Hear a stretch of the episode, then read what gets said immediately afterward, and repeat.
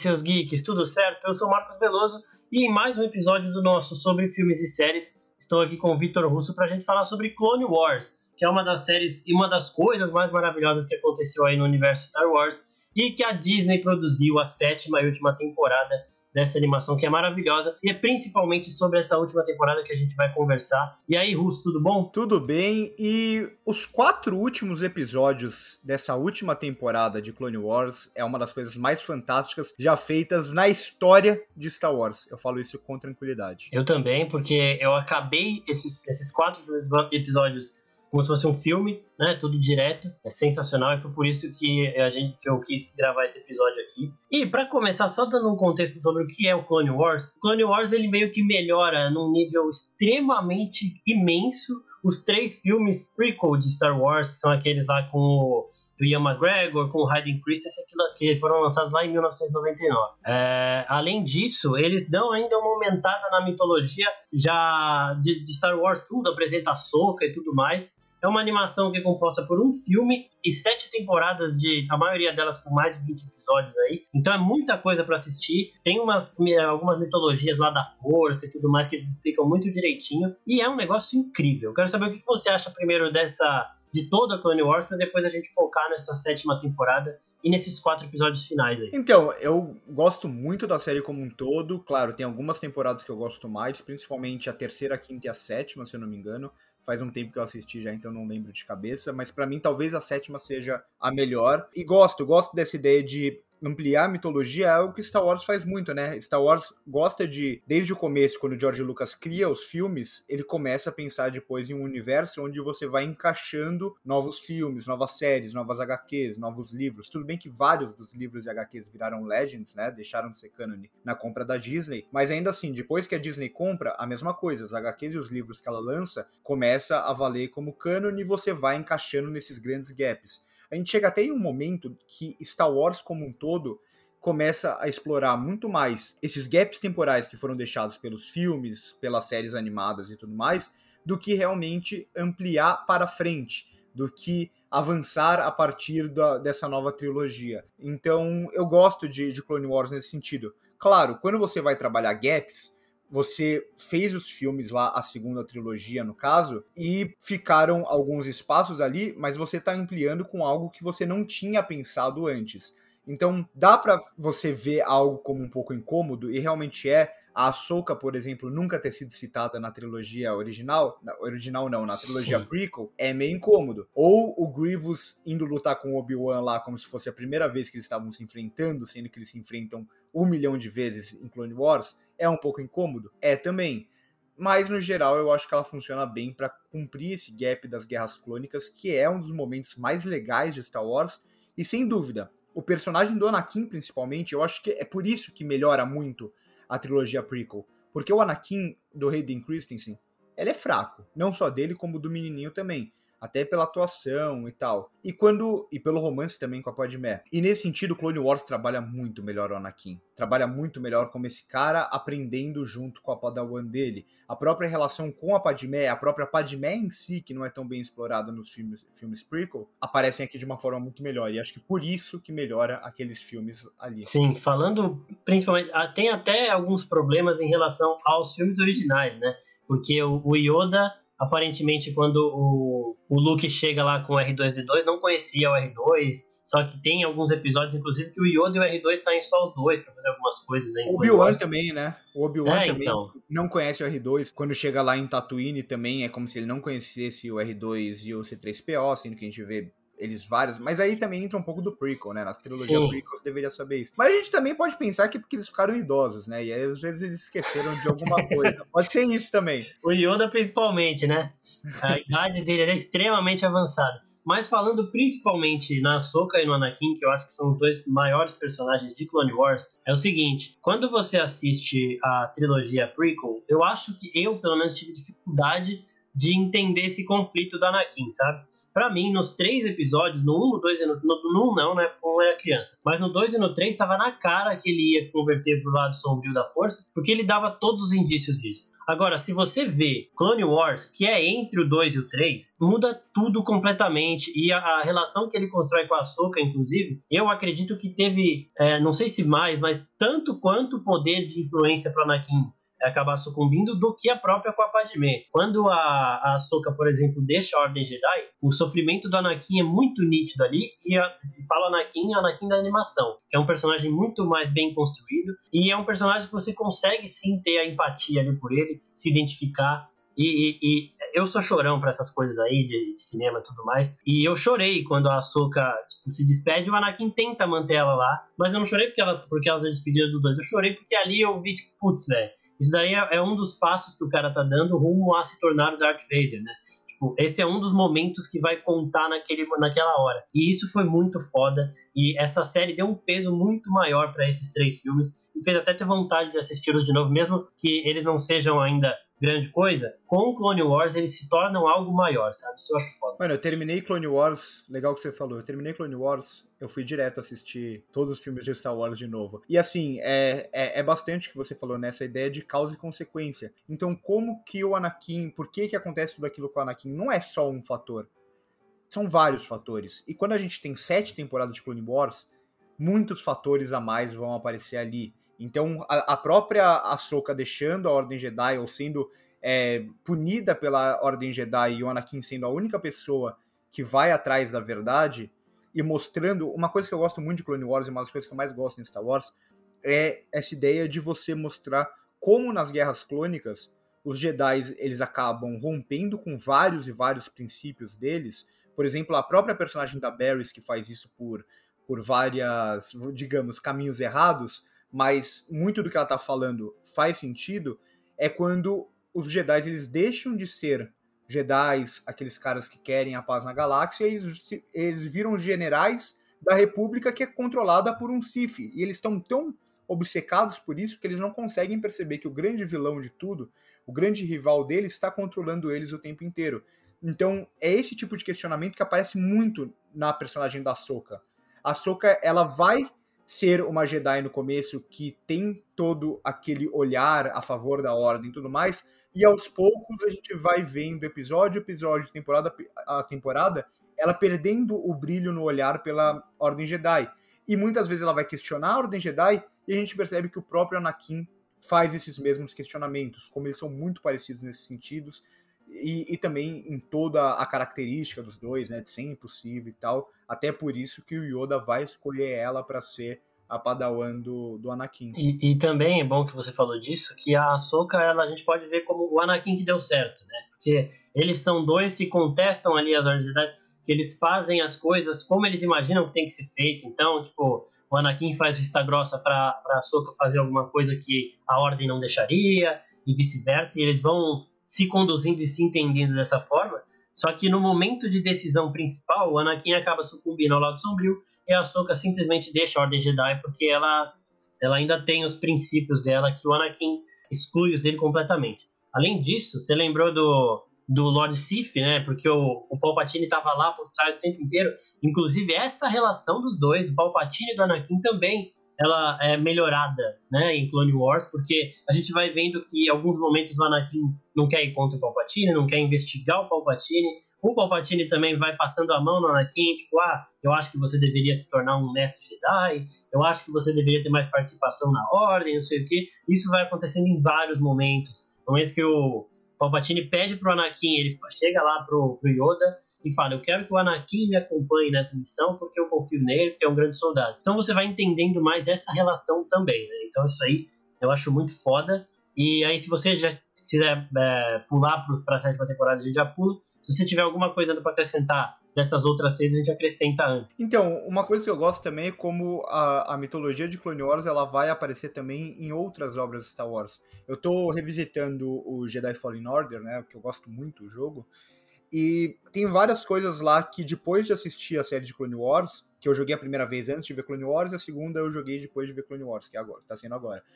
E tem muita coisa lá, por exemplo, que acontece em Datomir, toda a questão das Irmãs da Noite e tal, que você vai entender muito mais a mitologia como um todo por causa da série. Da mesma forma como a própria Soca vai aparecer lá pra frente em Rebels, agora em The Mandalorian, tem o livro dela que eu recomendo muito, um baita livro de uma aventura que entende muito bem a personagem, nos primeiros anos até ela se juntar a, aos rebeldes ali com Bay Organa e tal. Então, como Clone Wars serve também como essa expansão de universo em outras frentes que não só dentro do, do episódio 2 e do episódio 3. Então isso eu acho muito interessante. E, e antes da gente pular para a sétima temporada, que aí vão ter spoilers, é, da sétima temporada que é a que tá saindo do Disney Plus, né? O Clone Wars até a sexta foi acho que lá em 2014, não sei, mas faz muito tempo que acabou.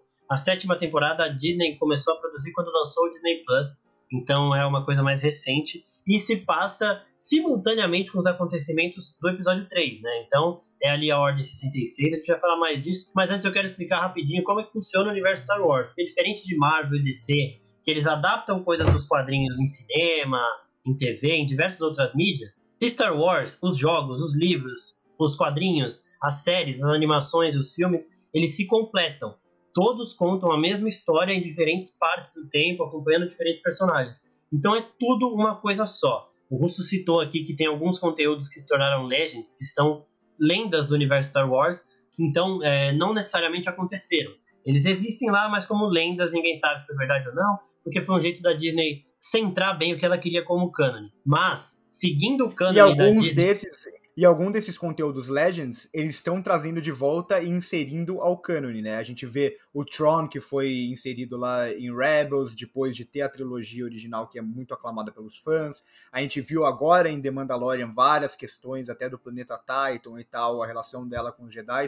Então, eles meio que vão selecionando aos poucos e tem coisas que eles falam, hum, isso é interessante do, do Legends, e a gente pode usar aqui no canon. Tem outras que já não dá para usar, porque, por exemplo, tem personagens que têm um futuro diferente no Legends que não o futuro dele no canon. Então eles vão fazendo esse tipo de seleção que, que eu acho muito interessante. E a gente sabe também que provavelmente o Dave Filoni é que cuida disso ele e mais algumas pessoas lá, então são pessoas extremamente competentes e é o certo, né? Você vai analisando ali o que funciona, o que não, o que dá para inserir fazendo sentido. Então, assim, se você pegar as obras canônicas do universo Star Wars, elas todas contam a mesma história. Não é que o filme adapta um quadrinho, é tudo falando da mesma coisa.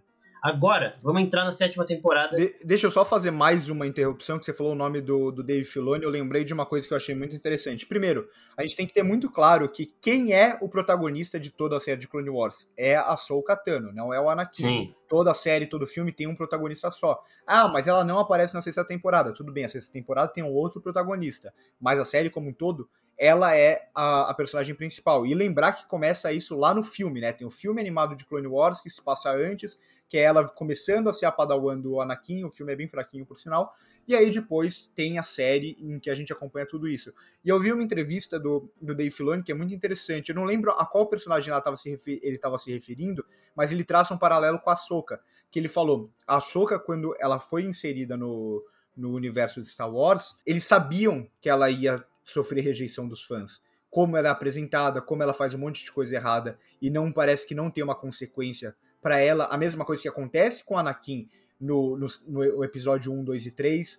Então, eles sabiam de toda a rejeição dela. Então, eles apresentam ela dessa forma para aos poucos a gente começar a ver em alguns episódios centrais como ela começa a sofrer ou como ela começa a ter que aprender. Então, tem um episódio que ela vai ter que perseguir com um outro Jedi ali, que é aquele Jedi que faz tudo devagarzinho. Nossa, muito bom. Que ela tem que apresentar, ela tem que aprender a ter mais paciência, que é uma coisa que ela é muito impulsiva. Então, aos poucos, eles começam a adicionar camadas a uma personagem que não tinha tantas camadas assim no começo, e tudo isso é muito proposital. Então, achei muito interessante ver o, o Dave Filoni falando isso. E falando em Dave Filoni, é, não vou me estender aqui, mas lá no, no, no, Disney Plus tem o Star Wars Gallery, que é meio que os bastidores ali do, do The Mandalorian. E é muito legal o de, ver o Dave Filoni falando quando ele foi contratado para fazer Clone Wars pelo George Lucas, que ele era um grande fã de Star Wars, e que ele nem entendeu, ele achou que era, ele achou que estavam passando o trote dele. Porque ele não Sim. esperava isso, ele não sabia, não tinha animação de Star Wars. Aí quando falaram, ah, você tá contratado. É, o, o George Lucas quer falar com você para essa nova série animada Star Wars que vai ter. Aí ele deu risada, ele falou: não, não, tudo bem, eu vou sim, meio que tipo sarcástico, achando que era um trote. E aí depois ele realmente se encontrou com o George Lucas e foi contratado para para junto com George Lucas começar Clone Wars. Isso é muito bom. É, esse, isso é um, uma espécie de documentário que tá lá no Disney Plus. E antes da gente começar, então, agora o último aviso pré essa sétima temporada, é só uma observação. O Orlando Drummond, que, que dubla esse Jedi aí, velhinho, a voz dele aí é inconfundível, né? O dublador do Scooby e tudo mais. E o interessante também de Clone Wars é que você vê como a animação muda, né, de temporada a temporada. A animação, a, a técnica animada do filme, por exemplo, pode gerar algum incômodo. Então, tipo, pode ter algumas pessoas que comecem a assistir o filme e já, mano, eu não vou ver isso porque essa animação é muito ruim. Só que aos poucos ela vai evoluindo. Você chega na sétima temporada com uma qualidade que é um negócio bizarro, que você pode pausar em alguns momentos e eu acho que é um filme live action, sabe? É sensacional. Então já é, vamos é, direto para é essa sétima temporada. E, e, tem, e tem até uma, uma comparação nisso, nisso que você falou com o Rebels, né? Que o Rebels vem depois, é, mesmo na sexta temporada, Rebels eu tive. Eu fui assistir Rebels depois de assistir Clone Wars inteiro, depois de assistir as sete temporadas, e causa um incômodo muito grande, porque o desenho é Sim. é completamente diferente, a qualidade da animação é diferente da da sétima temporada e tal. Então, acaba sendo um negócio que eu demorei mais de uma temporada de Rebels para me acostumar, porque a de Clone Wars é surreal. É surreal mesmo. O Rebels é muito bom também, a gente talvez a gente até fale dele aqui nesse quadro mais pra frente. Mas então, começando essa sétima temporada, a sexta, a sexta temporada vai mostrando o Anakin sem a né, caminhando aí rumo a se tornar o Darth Vader. E aí o finalzinho dela é o começo do episódio 3. E a sétima temporada se passa durante o episódio 3. Então, é, a gente vê onde a Ahsoka estava, o que, que ela estava fazendo nesse meio tempo. A gente até vê alguns momentos de tipo, ah, agora ela vai falar com o Anakin, mas aí ela não quer, aí o Anakin não pode. E a gente vai entendendo o que está acontecendo. A gente, eles falam lá que o Obi-Wan está enfrentando o, o Grievous. Então, eles vão meio que situando a gente durante os acontecimentos do filme. Até mostra onde o Maul tá. Isso é muito bom. E aí, é, eles chegam nesse. Eles demoram três episódios para colocar a gente nesse rumo, né? Pra gente entender onde a Ahsoka tá, porque ela tava fazendo tudo mais. E aí chega nos quatro últimos episódios e eles colocam a gente com a Ahsoka perseguindo o Maul na Guerra de Mandalore. E depois a Ordem 66. E, e é uma sequência incrível, sensacional, que eu não consegui parar, tive que assistir tudo de uma vez só e assisti mais de uma vez até, inclusive, porque é um negócio bizarro, assim, em nível de animação, em nível de personagens, porque a Soka e o Maul são muito interessantes, e no nível de todo mundo ficar pedindo para ver séries e outras obras da Ordem 66, esses quatro episódios da Soka são bagulhos sensacionais, assim. Quero saber de você o que você achou dessa é. trama aí, desde a Soka indo atrás do Maul até o final. É, porque a gente tem na, nessa sétima temporada, a gente tem como se fossem três arcos, ou três pequenas histórias, né? Quatro episódios para cada. A primeira que apresenta o The Bad Batch, que vai virar série agora, né? Que é uhum. bem legal, é bem divertido, é aquela pegada mais divertida do Clone Wars e tal, e trazendo também bastante do Rex, que é um personagem que a cada temporada vai ganhando mais importância, até no final ele ter uma importância gigantesca, e essa parceria dele com a Soka o tempo inteiro. Os quatro episódios centrais, que tem ali uma dinâmica com aquelas duas garotas e tal, eu já acho um pouco mais fraquinho.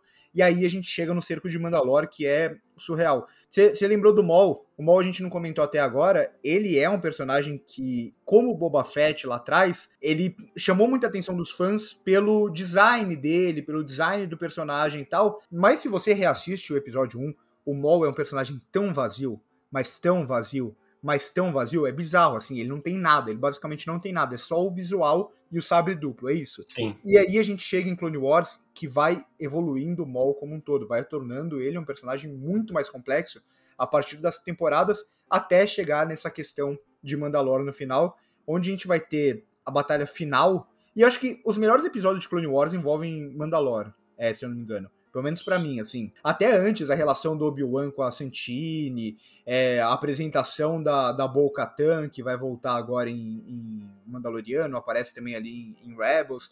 Então, os melhores episódios são lá. E esse cerco final de Mandalore é, é, é simplesmente impressionante. Essa caçada mesmo da Soca pelo Maul, que parece que é algo que está acontecendo dentro de um universo um pouco maior ali dentro, onde está todo mundo se matando e ela começando essa perseguição é, a ele, né? Sim, e isso é maravilhoso. O Maul, realmente, você falou, eles apresentam ele só como um cara ali, um desafio pro Qui-Gon e pro Obi-Wan principalmente, né?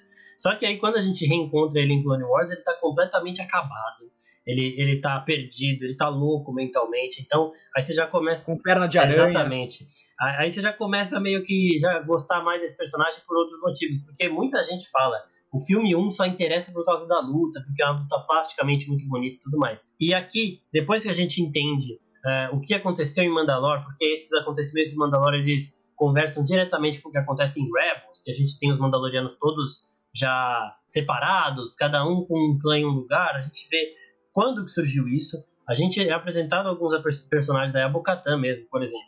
Ela fez muito sucesso nessa segunda temporada de, Manda de Mandalorian, justamente por conta de toda essa história que ela teve. E aí, chegando nessa luta da Ahsoka com o Maul, é muito interessante da gente ver os dois medindo força, né? Porque a Ahsoka, ela é uma Jedi poderosíssima, e nesse momento até mais poderosa que ele. E também, depois que passa aí, gente, todo mundo queria ver o que, que ela estava fazendo na, época, na, hora, na hora da Ordem 66. Porque ela tem um exército de clones inteiro para ela. E eu acho extremamente simbólico, porque esses clones não têm que obedecê-la, porque ela não é mais da Ordem Jedi. Só que aí, para mostrar fidelidade, para mostrar admiração, eles pintam a máscara dos clones com a, a pintura lá da, da, pele da Ahsoka. Né? Isso eu acho muito foda. Porque depois são esses mesmos clones que têm que matar ela, porque eles têm que matar. Sabe? Não é uma coisa que eles conseguem controlar. Inclusive, em Clone Wars também mostra tudo isso do chip inibidor, que alguns clones já apresentam defeito antes da Ordem 66, então por isso que a gente recomenda vocês assistirem. Agora, falando desse momento da Ordem 66 mesmo, eu tava vendo um filme ali sem defeito nenhum e, e realmente, eu tava olhando aqui falando, isso é Star Wars, isso é uma das melhores coisas de Star Wars que eu já vi. Porque é a Ahsoka sem saber o que fazer, é o Rex sem saber o que fazer, porque são os irmãos dele ali e ele chora até falando isso, é um conflito muito grande. E é isso que a gente quer ver. A gente quer ver o que, que os Jedi fizeram, como eles conseguiram escapar da Ordem 66, os que escaparam, e a Ahsoka fazendo isso é maravilhoso. Não, assim, tranquilamente esse episódio, esse último episódio, se tivesse três horas, eu assistiria três horas direto, é, sem desgrudar, sem piscar. É, é um negócio impressionante. E eles resolvem muito bem, né? Porque a gente tem que pensar assim: Clone Wars foi feito até a sexta temporada, aí tem a compra da, da Disney, a Disney compra a Lucasfilm e tal. E aí meio que ficou inconclusivo, não tinha final. Só que ao mesmo tempo a gente já tinha Rebels, onde, onde a gente vê, por exemplo, o Rex vivo, uhum. onde a gente vê a Soka lá também. Então, como que vai resolver isso? E eles resolvem de uma forma muito, muito bem feita aqui no aqui nesse final, nesse último episódio, até a forma como por que o Rex consegue tirar o chip, como a Soka, ela fala: "Não, eu não posso perder o Rex. O Rex está do meu lado desde sempre. Ele é um parceiro, ele é muito mais do que um clone". Eles humanizam muito bem os clones nessa série, Sim. né? É, trazendo nomes, mais do que números, trazendo muitos e muitos nomes. Tem até um episódio lá atrás, desculpa voltar um pouquinho, mas onde a gente vê o próprio Rex questionando um, um dos generais Jedi lá, e tal, que eu não vou lembrar muito o nome dele bom. agora. é, é aquele que tem quatro braços. Isso, é esse que tem quatro braços, porque esse cara ele já tá totalmente perdido e ele vê os clones como descartáveis. E a gente fala, peraí, mas a gente tá vendo esses personagens, a gente sabe os nomes dele. A gente sabe o nome do Rex, a gente sabe o nome do Cody, a gente sabe o nome do, do Fives. É. E, e, por aí vai, e são vários, e vários. Wolf, são muitos. E aí a gente fala, peraí, não, eles são pessoas, eles podem ter sido criados dessa forma em laboratório e tal, ter o mesmo rosto, mas cada um tem a sua personalidade. E eles resolvem isso muito bem no último episódio. A própria Soka olhando e falando, esses caras estão do meu lado o tempo inteiro, ela consegue salvar o Rex, mas não consegue salvar os outros. E a gente vê a angústia do Rex e dela quando eles olham e falam, putz, eles se perderam, eu não quero matar eles, porque por mais que eles estejam querendo me matar agora, ele ainda é a pessoa que eu aprendi a gostar, que eu aprendi a ser amigo. É, é, é, muito, é muito bem feito, assim, a construção dramática é fantástica dessa série, sobretudo a sétima temporada, desses últimos episódios. Você falou de, de chorar, eu sou um cara que nunca choro com nada. Não mesmo, eu... nem com Viva ele chorou, tá, gente? Viva o da Pixar, o é Russo não chorou. E eu quase chorei em dois momentos de Clone Wars, de, assim, de cair uma lagriminha, no final da quinta temporada, quando a, quando a Soka deixa a ordem, e na sétima temporada, quando ela deixa o sabre dela isso que vai ser explorado melhor no livro dela tal. E o Darth Vader, né, o Anakin já como Darth Vader chegando e vendo aquilo num plano que é assim, muito bom, é uma, ele é dramaticamente muito relevante e ao mesmo tempo ele é, ele é lindo visualmente. Então, não sei, acho que eu falei demais, mas eu, tô, eu terminei de assistir faz um tempo já, eu nem lembro de todos os detalhes, mas eu fiquei emocionado lembrando do, do que eu assisti. Uhum. Não, é muito bom, eu arrepiei de novo aqui. E essa, toda essa trajetória, ela, ela começa a ser construída de uma forma muito bonita, que é isso que eu falei, né? A hora que o, o, o Rex apresenta o exército clone que vai servir a Soka, você vê todos eles com a, o capacete pintado, laranja e branco em homenagem a ela, mano, já começa a ser muito bom. E esse general que você falou é muito importante também, porque nesse episódio eles falam, os clones eles tendem a captar algumas características dos generais deles, né? Então o Rex ele tem mais a ver com o Anakin com a Ahsoka de ser meio insubordinado nesse sentido de eu acho que tem que fazer isso, então não é porque você é meu superior e tá falando que não, que eu vou simplesmente seguir você. Então a gente vê que todos os, os clones que andam com Anakin. Enquanto isso, o Cody, que anda com Obi-Wan, já é um cara muito mais centrado, que segue muito mais a, as regras e tal. Exatamente. Isso é muito bom porque realmente é, esse general, igual a muitas pessoas que assistem Star Wars sem ver a série, eles veem os clones como bucha de canhão mesmo. O clone tá aí e é isso. O único de verdade era o Jungle Fett. O Boba Fett é diferente porque ele é mais. ele é um filho, né? Entre aspas, do Jungle. Mas o resto é clone só e pronto. E não, velho. Eles são humanos demais. E o momento que o Rex chora, vendo que não vai ter como ele salvar os irmãos dele, é, e ele vai ter que lutar contra os irmãos dele, porque a Soka tá ali, é, precisa dele, ele tá com ela desde o começo, desde antes dela ser uma Padawan mesmo. Ele vai e tem aquela conclusão incrível, e ela sai de lá com a mesma roupa que ela aparece no último episódio de Rebels também. Então, tem muito peso isso, e a gente vê como é que o Anakin é, tipo, chegou lá depois é, a gente vê o Darth Vader em um momento da série toda de Clone Wars, que o finalzinho do último episódio se passa depois do, do episódio 3. Então a gente vê ali ele entendendo que a Ahsoka estava lá e que muito provavelmente ela morreu. Isso é maravilhoso. Então, eu não vou dar muitos spoilers aqui do que acontece, mas a fuga dela toda é incrível. Tudo, tudo é maravilhoso. Não, do ponto de vista de ação mesmo, né? Tipo, é uma ação muito bem filmada. Sim. Filmada entre aspas, né? Porque é uma animação. Mas assim, você esquece que é animação. Exatamente. Você compra como se fosse um, um filme de ação mesmo. E já que a gente vai terminar, Marquinhos, é, eu só queria falar da série como um todo também, como ela constrói ótimos personagens que eu queria ver mais vezes.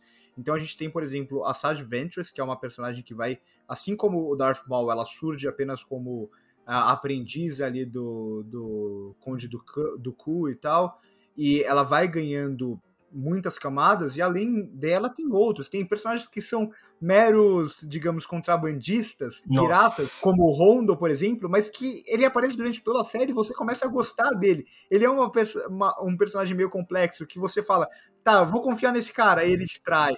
E, e, é, e é, muito legal isso. Ou o próprio Cad Bane também. Exatamente. Que, eu, eu gosto muito dele também. Então, assim, são vários personagens que vão surgindo durante toda a série e voltando depois, que, nossa, é, é muito foda. E eu acho que a série ela vai evoluindo muito em qualidade também, né? Eu acho que as primeiras temporadas elas são mais focadas ali nas batalhas e tal, e a partir ali da terceira temporada ela começa a ganhar mais, ela deixa de ser tão episódica, começa a postar mais em, em episódio, três, quatro episódios juntos. Sim. E, além, e até pequenos episódios acabam tendo uma relevância muito grande, né? O, o próprio episódio dos, dos Younglings ali, que a gente fala, tá bom, não tem tanta coisa, mas a gente entende todo o funcionamento de Elon, como que é eles buscando o cristal, como o cristal vai chamar eles e tal. É muito legal, é muito legal. Muito bom. E você falou da Ventress, é, você assistiu Game of Thrones, né? A, a atriz que fez a, a esposa do Oberyn, a mãe das filhas do Oberyn, ela entrou pro elenco de Kenobi.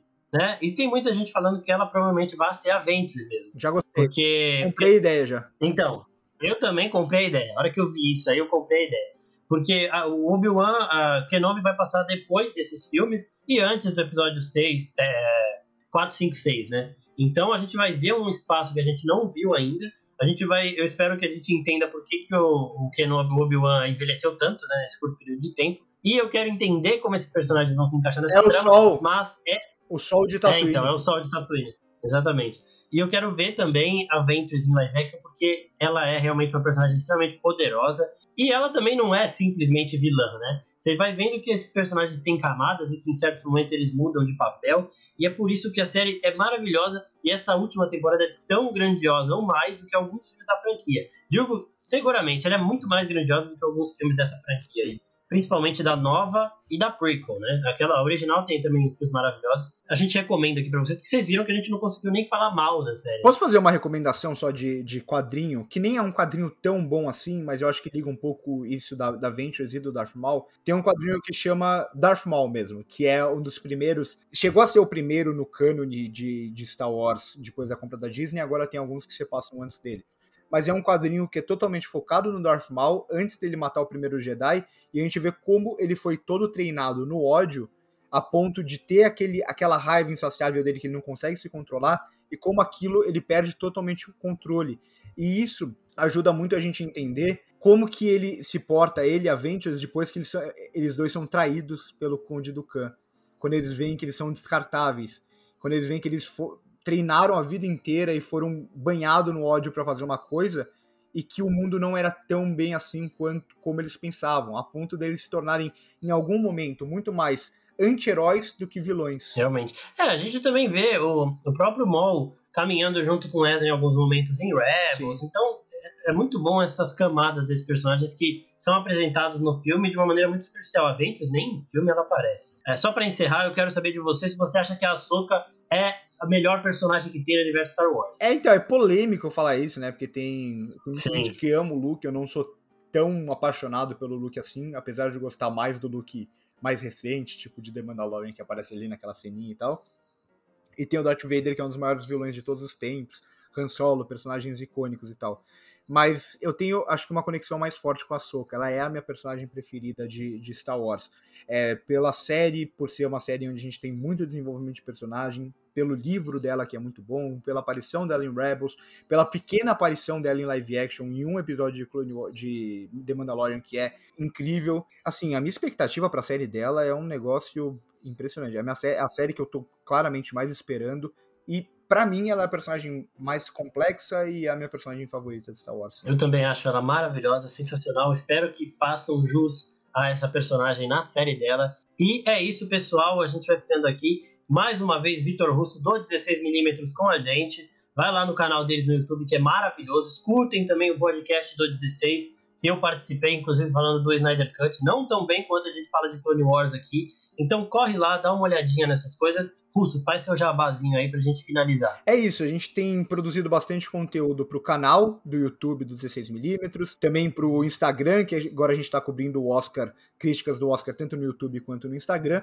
e o podcast que fica a cargo do Guilherme Pink, também faz parte da Oficina Geek, né, a nossa conexão aí, que tá lançando podcast mais de um por semana, é, levando as nossas lives pro podcast, criando quadros novos interessantíssimos, vai ter e tem também uma série de Senhor dos Anéis dividida em nove episódios para comemorar os 20 anos é, do primeiro filme da Sociedade do Anel, que é o meu filme favorito da vida. Então, muito, muito conteúdo no 16mm e sempre agradecer muito por essa parceria que a gente já fez várias vezes e vai continuar fazendo pro resto da vida, né, Marquinhos? Exatamente, é uma parceria aí gigantesca, eterna, a gente se conheceu na faculdade, vamos fazendo sempre, tem o PIN com essa conexão. E, gente, vocês olhem a quantidade de podcast que sai do 16 da oficina, é tudo o Guilherme Pin que edita, então vocês imaginam como é que tá a agenda do cara aí, porque ele não tem sossego nenhum. E é isso, pessoal, muito obrigado. Recomendação aqui, assistam Clone Wars e também Vejam as redes sociais do Oficina Geek e do 16mm. É isso, pessoal. Muito obrigado e até a próxima. Tchau, tchau.